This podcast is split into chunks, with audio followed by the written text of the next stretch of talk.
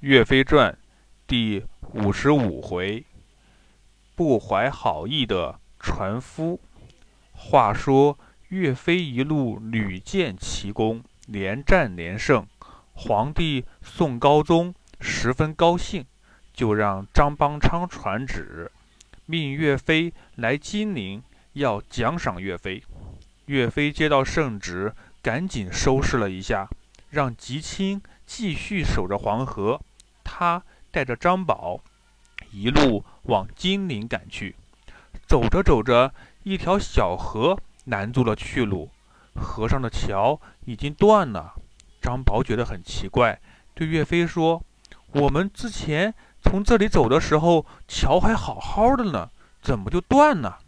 话音没落，只见河边的芦苇丛中，咿呀。咿呀的摇过来一只小船，船夫对岳飞说：“客官，你是要过河吗？我来渡你过河吧。”岳飞看那个船夫，身材高大，紫色的脸庞，膀阔腰圆，就问他：“是呀，我们有急事要过河，你能渡我们过河吗？真是太感谢了。”船夫把手一伸。不用客气，不过要过河得给钱，一个人十两银子，一匹马也是十两，你们两个人加一匹马，一共三十两银子。张宝听了，吓得一吐舌头：“三十两银子，乖乖，够我吃一年的馒头了。你抢钱呢？这么贵？”船夫不高兴地说：“爱过不过。”我还就告诉你了，这条河除了我的船之外就没有船了，不然你们自己游过去吧。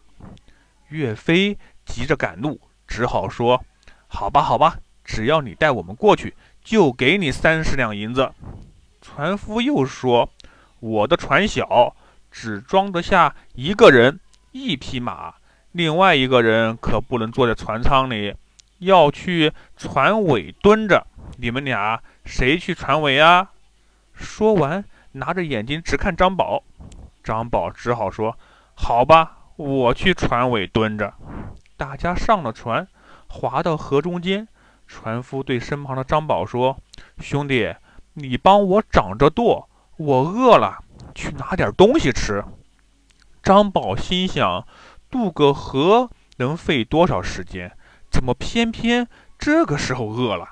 说不定这个船夫在打什么坏主意。于是张宝嘴里答应着，心里提高了警惕。那船夫把船舵交给张宝，弯下腰，伸手把船尾的木板掀开。他拿出来的可不是什么食物，他拿出了一把。明晃晃的钢刀，一刀向张宝砍去。原来这个船夫看着岳飞的包裹鼓鼓囊囊的，以为有很多银子，他想把岳飞、张宝给害了，抢他们的钱财。张宝心里早有警惕，飞起一脚踢在船夫的手腕上，船夫手腕疼，刀脱手而出。扑通一声，落进了河里。船夫看偷袭不成，知道张宝早有了准备，自己的刀也被打落河中。船夫的心里已经胆怯了，他向后一翻身，也扑通一声跳进了河里。